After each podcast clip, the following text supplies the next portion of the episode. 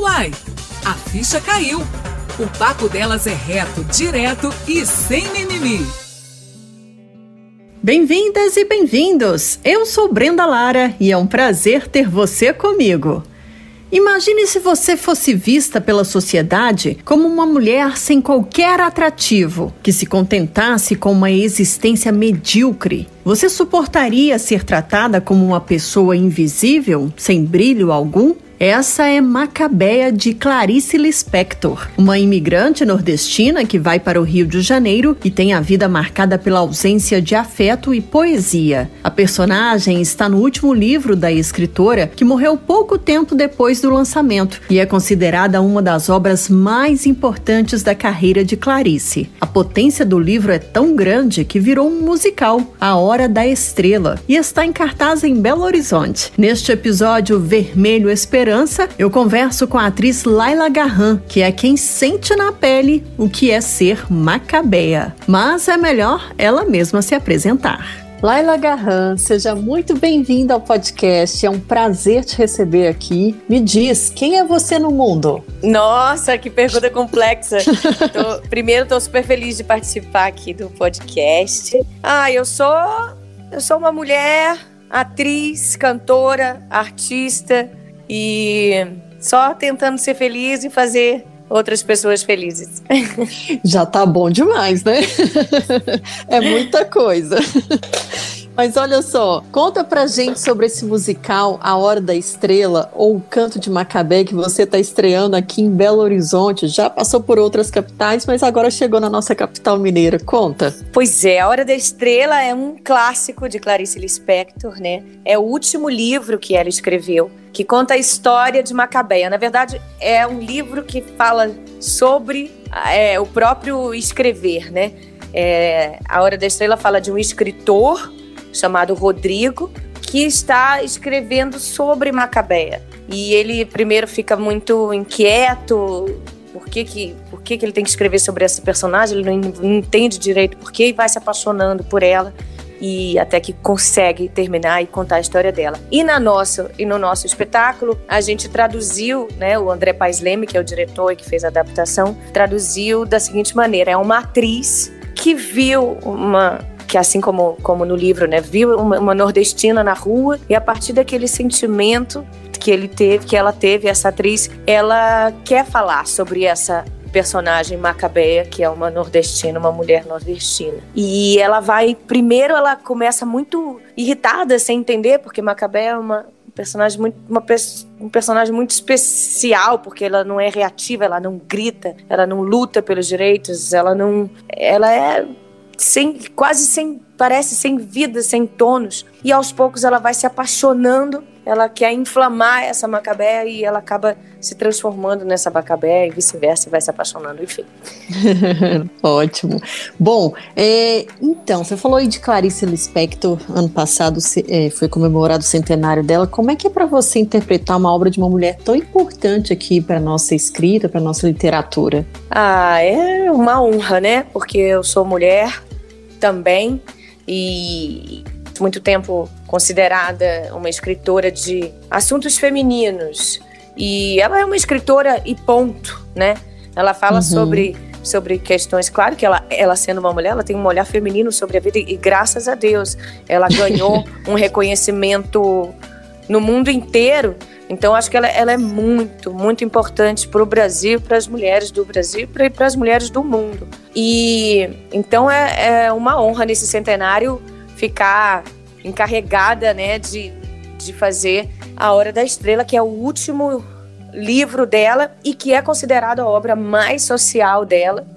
Então, como mulher, é, eu estou bem orgulhosa, assim. Uhum.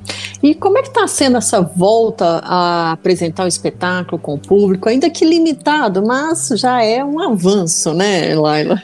Com certeza, dá um alentozinho, uma esperança, um otimismo, né? A gente agora está, inclusive, mais seguro, porque a gente já fez duas temporadas com essa lá no Rio de Janeiro e em Brasília com os protocolos e estamos todos saudáveis, são os salvos, os protocolos realmente funcionaram e a gente percebe que o público está sedento pelo teatro, que o teatro não morreu e que o público precisa disso, assim como a gente precisa também. Está sendo muito emocionante, então eu sei que aqui em Belo Horizonte estava tudo fechado, então a reabertura está acontecendo agora, então eu sei que todas as pessoas que estavam no teatro no primeiro dia de apresentação em Belo Horizonte estavam indo ao teatro pela primeira vez depois de um ano e meio confinados em casa. Então, quando no final do espetáculo, antes de terminar a peça, mas nas cenas finais, a gente acende um pouco as luzes na plateia e para mim foi muito emocionante ver aquelas pessoas todas ali e eu até chorei mesmo, entendeu? Porque a gente está todo mundo ali junto em comunhão, que é o que o teatro proporciona, e todos juntos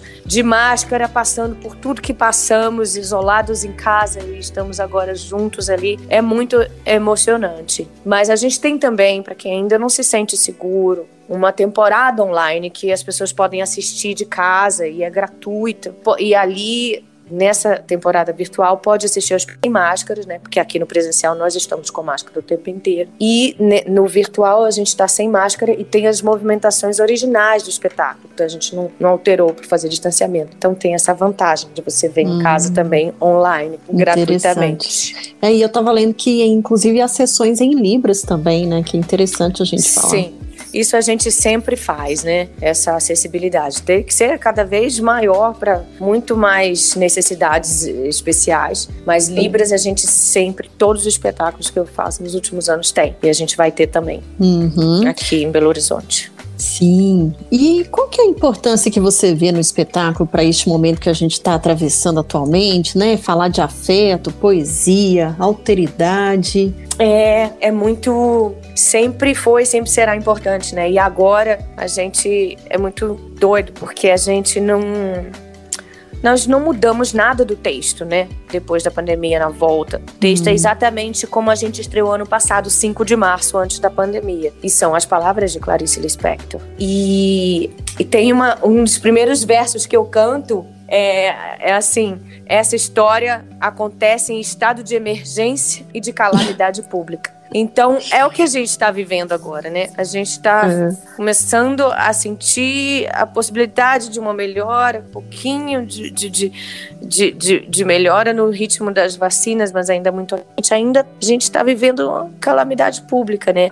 E eu acho que nessas horas, enfim, eu particularmente utópica no início da pandemia. Eu fiquei muito ansiosa, foi, foi bem difícil, enfim, para todos nós. E eu tive a ilusão, falei, gente, nunca aconteceu uma, uma calamidade desse tamanho, né, nesse nível global. Falei assim, agora acabou o capitalismo. A gente vai viver de escambo, a gente vai finalmente enxergar o outro, a gente vai se dar a mão e. Bom, mas não é muito bem assim que aconteceu, né? Alguns enriqueceram uhum. muito, né?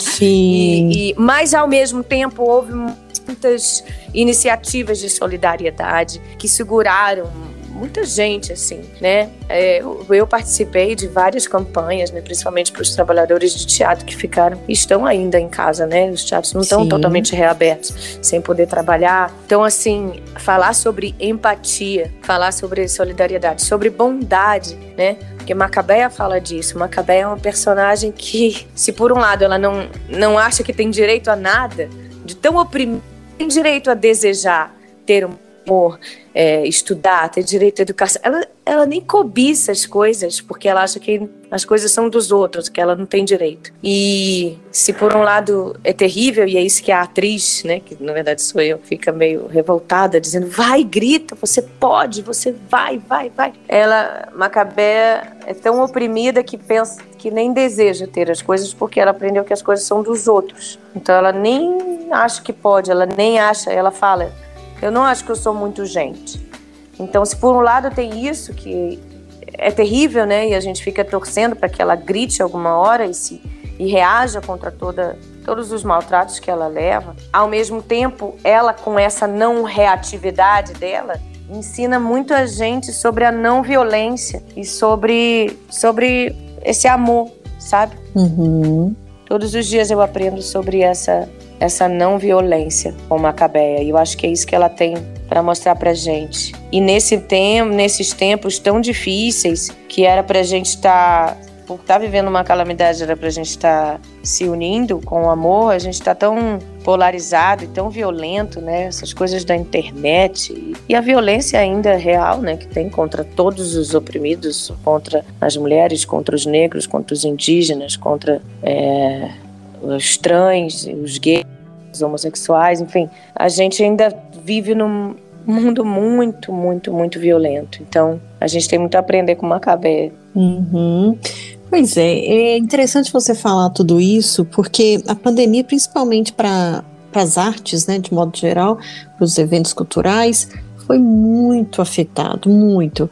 E você, qual que é a sua visão daqui para frente? Você acha que o, é, os eventos vão ter esse caráter híbrido mesmo? Que, qual foi a maior lição que você, enquanto artista, tirou dessa pandemia até agora? Eu acho que sim, os eventos serão híbridos, mas se eles primeiro eles têm que poder acontecer, né? Uhum. Porque eu acho que existe um já existia, começou uma, uma perseguição aos artistas e uma diabolização da Lei Rouanet e dos artistas, que isso, com a pandemia, parece que há um, um aproveitamento, assim, de que o que já seria difícil na pandemia, com todos os trabalhadores de eventos culturais presenciais, né, do espetáculo e eventos mesmo, é, agora com já seria difícil esse, esse retorno da pandemia, né? Mas existe também uma não vontade política que eu não sei se a gente vai conseguir. Existem muitos projetos parados, é, não aprovados, é, bloqueados. Existe um, um boicote gigantesco, né, uhum. a, ao setor cultural. Mas isso sendo resolvido, eu acho que do ponto de vista do que a gente aprendeu tecnicamente, é, eu acho que sim. Eu acho que a gente vai ter muitas coisas híbridas, assim como muitos trabalhos serão home office, né, no, dos, dos outros setores. A gente também vai ter coisas muito mais coisas online, muitas mais coisas híbridas, algumas linguagens, né? Até mesmo de teatro, entre o teatro e o cinema que, que, que surgiram. Mas eu acho que vão surgir coisas novas, mas eu acho que nada substitui esse encontro físico e isso a gente está podendo perceber nessas temporadas que a gente fez, com os protocolos, como o público também está sedento de estar junto, em comunhão, é, vivendo a mesma experiência junto. O homem é um ser gregário, né? Faz uhum. parte da nossa natureza. Então acho que a gente vai continuar precisando disso e, e batalhando para poder voltar a, a, compartilhar presença física mesmo. Sim. É, voltando um pouquinho à questão do espetáculo, eu assisti alguns trechos, li sobre o espetáculo e vi que você não só interpreta a Macabeia, né, que é a personagem principal, mas também narra, comenta, traz questionamentos ao longo da apresentação, além de cantar. Como é fazer tudo isso ali no palco? Como é que é seu preparo?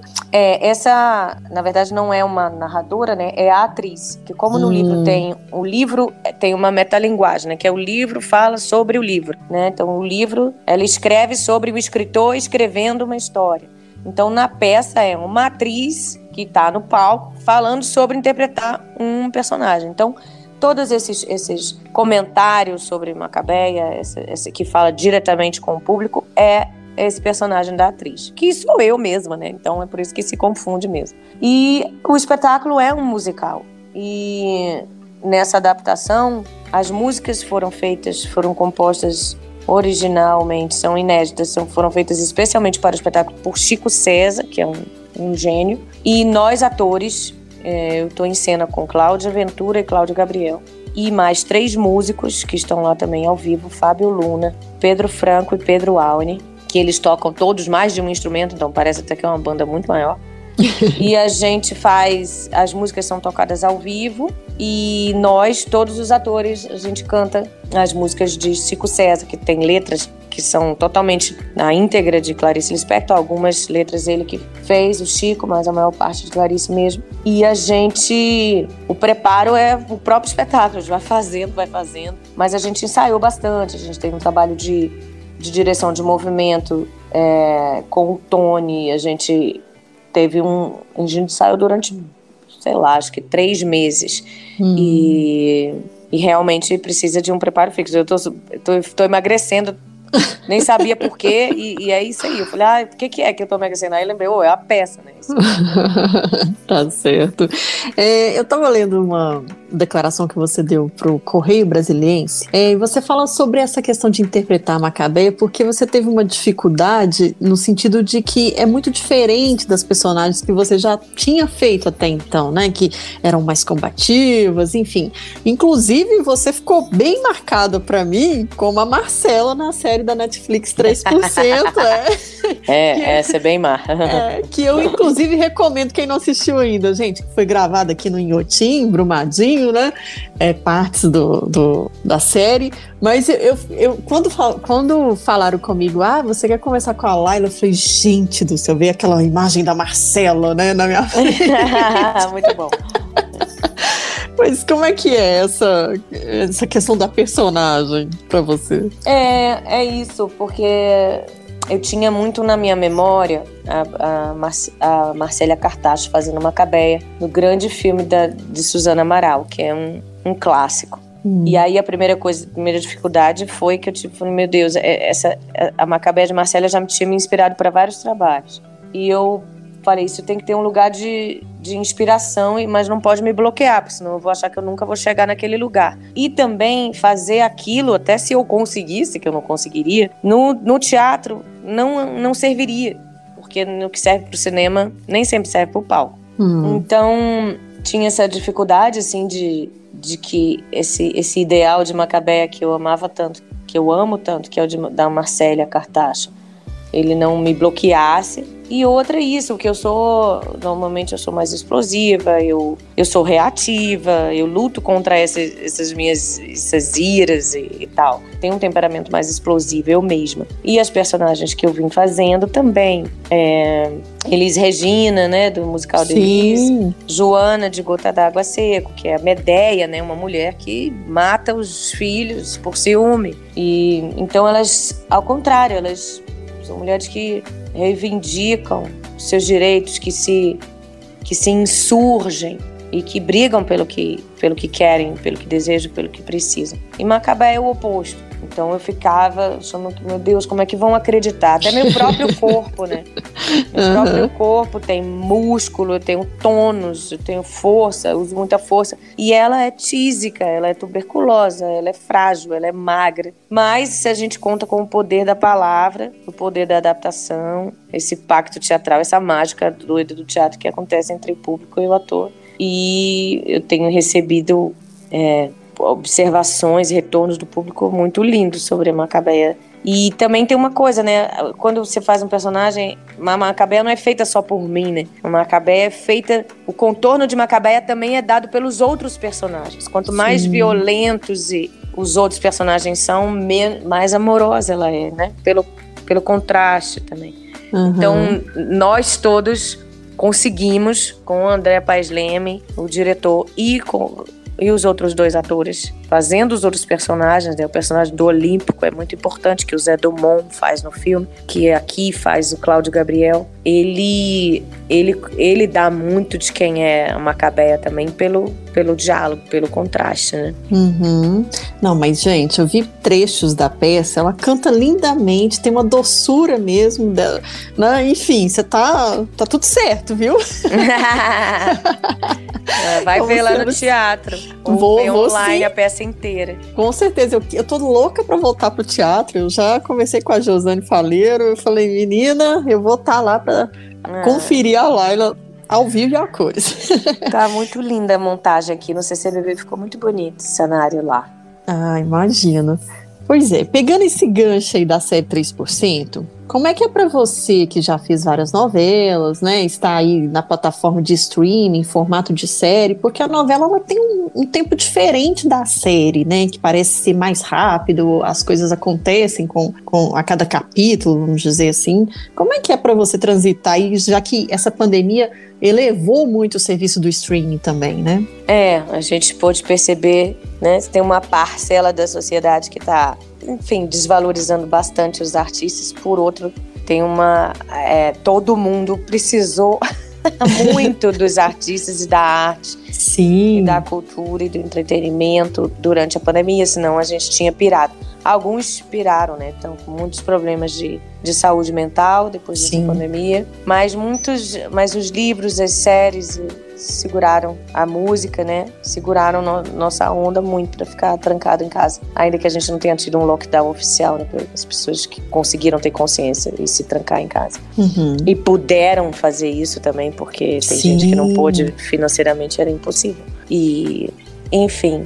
Mas eu acho que isso ajudou muito a gente e ajuda, né? O, a novela realmente faz tempo que eu não faço, é uma, mas tem um ritmo muito frenético, assim. A gente tem que fazer muitas cenas por dia e você começa a, a, novela sem saber onde é que você sabe um pouco do arco do seu personagem, mas você não sabe, pode mudar a hum. qualquer momento o rumo, né? Hum. E na série você sabe, você normalmente, acho que eu fiz até hoje, você recebe todos os roteiros antes, então você sabe o que acontece com a personagem em todos os episódios, são menos são menos episódios, você já tem, já sabe o que vai acontecer com ela do início ao fim, então você pode construir um arco, você tem um tempo de ensaio, você tem uma preparação, realmente é outro tempo, é bem entre o cinema e, e a TV, assim. E é um trabalho diferente do teatro, o teatro é muito mais coletivo, a gente fica juntos numa sala de ensaio, todas as pessoas, né?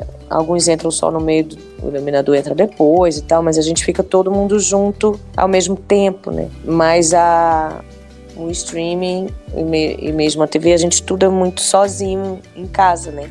Às vezes a gente tem preparador e tem algum pouco de ensaio, mas é muito solitário, assim, a parte do estudo. E, mas no set é isso, é todo mundo ali, cada um com, com sua função. Tem um ritual também bonito, mas é, é um ritual diferente do teatro. Hum, interessante isso.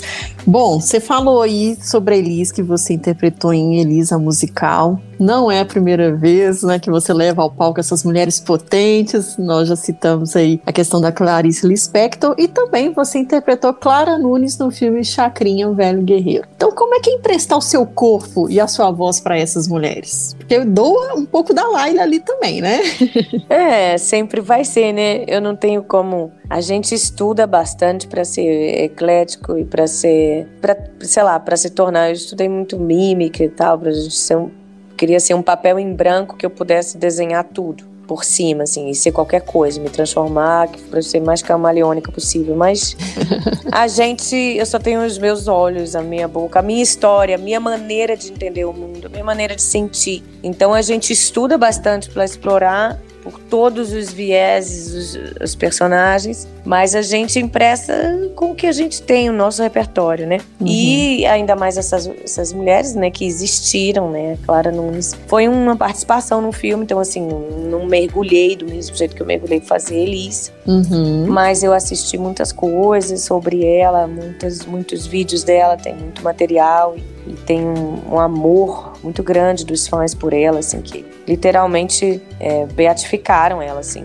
Ela é uma santa mesmo. E é muito bom, porque eu acho que com cada um eu vou aprendendo uma coisa, sabe? Eu, uhum. Sobre cada uma dessas mulheres, eu, eu tento pegar uma coisa. Assim, ah, o que, que, o que, que eu vejo de mais importante, de mais marcante, assim? O que que ela, qual a cor que ela trouxe para o mundo que sem ela não existiria, assim. E aí é isso, para mim, Clara Nunes é essa, esse sorriso e a beleza e a doçura de um, um feminino muito feminino mesmo, assim. Uhum. Pois é, e o que é ser para você uma mulher atriz e cantora no Brasil? Pois é, eu demorei um tempo a, a, entender que eu, que eu era mulher e que era diferente de ser homem, que eu nasci num meio privilegiado, assim, onde as mulheres já tinham muito, muito protagonismo, né?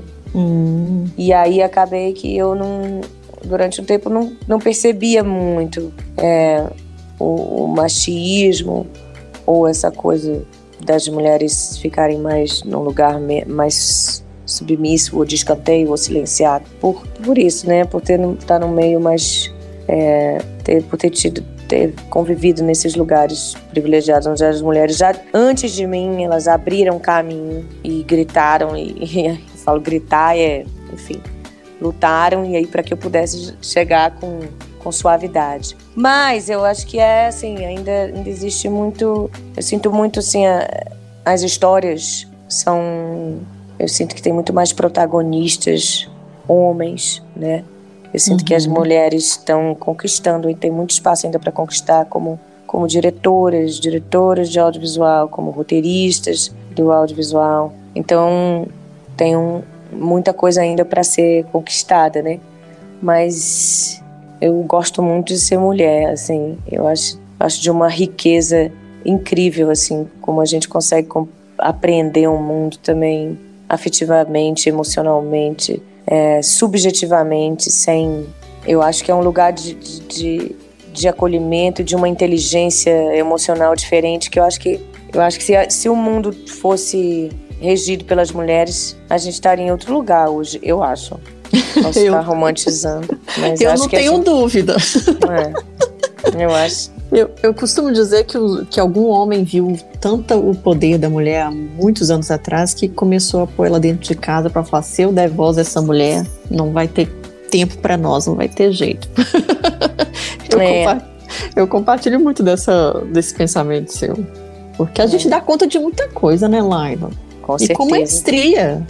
É. é.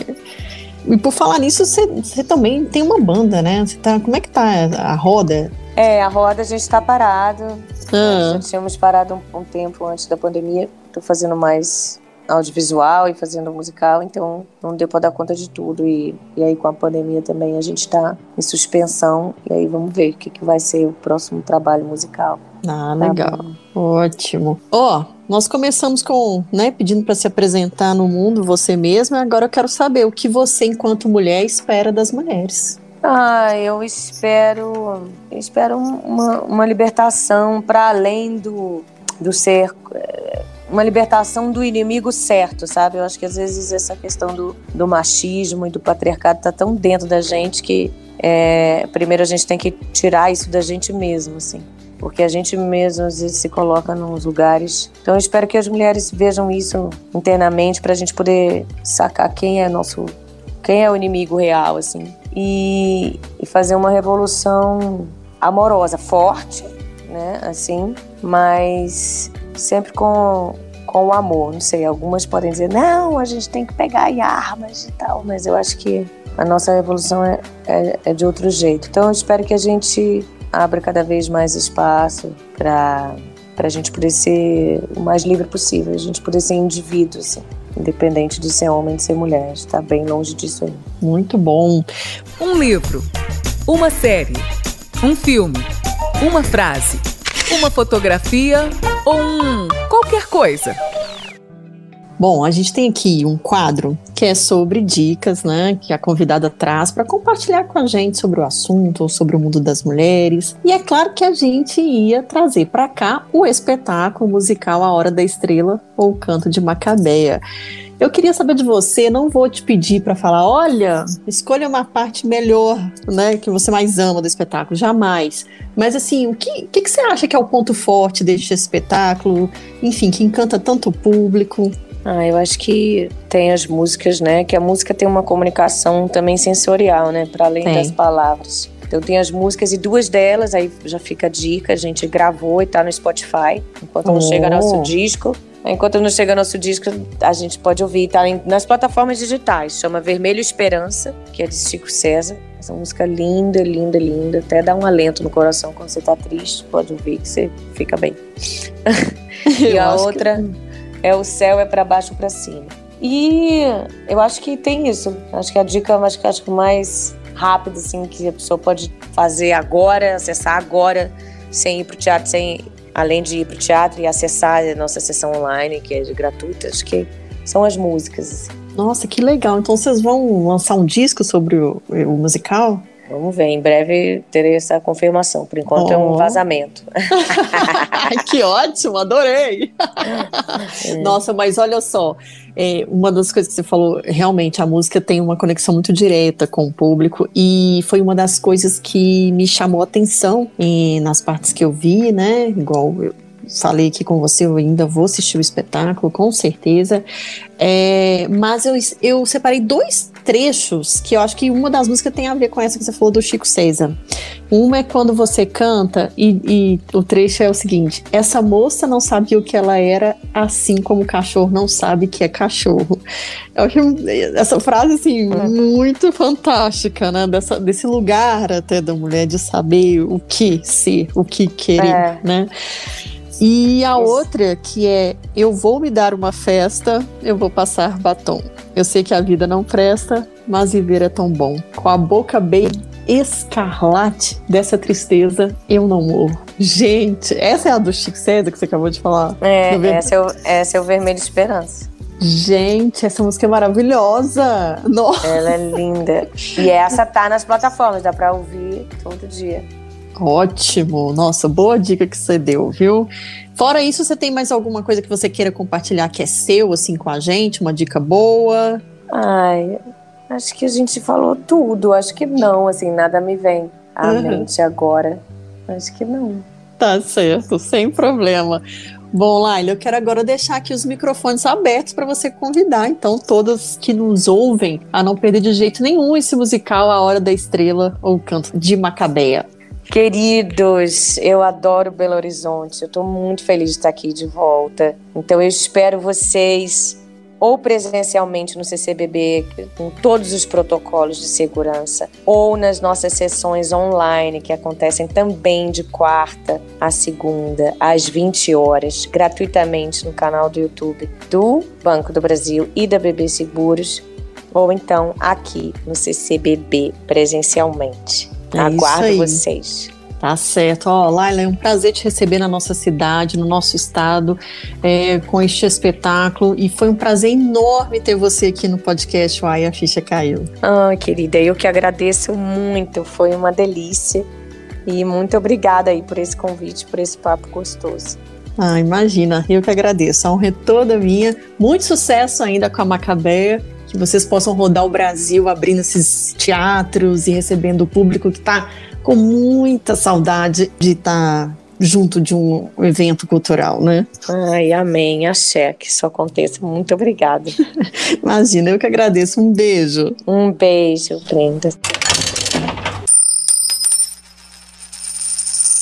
O musical A Hora da Estrela, O Canto de Macabea, fica em cartaz em Belo Horizonte até o dia 26 de julho. As apresentações ocorrem sempre às 8 da noite, de sexta a segunda-feira, no Centro Cultural Banco do Brasil, com ingresso a 30 reais a inteira. Você também tem a possibilidade de assistir ao espetáculo online e gratuitamente através dos canais do YouTube do Banco do Brasil e da BB Seguros. Imperdível espetáculo, hein? Este foi mais um podcast Uai a Ficha Caiu. Como você já sabe, nosso encontro é toda sexta-feira, mas durante a semana a gente continua essa prosa no Instagram, no arroba Uai a Ficha Caiu. Ah, aproveita para compartilhar com alguém esse episódio. Vamos fortalecer essa rede. Esse podcast também pode ser ouvido diariamente em formato de pílulas nas rádios da Massa em BH e Galáxia em Coronel Fabriciano. Fique à vontade também para sugerir outros temas que você queira ouvir aqui. Um beijo e se dê uma festa. Até semana que vem.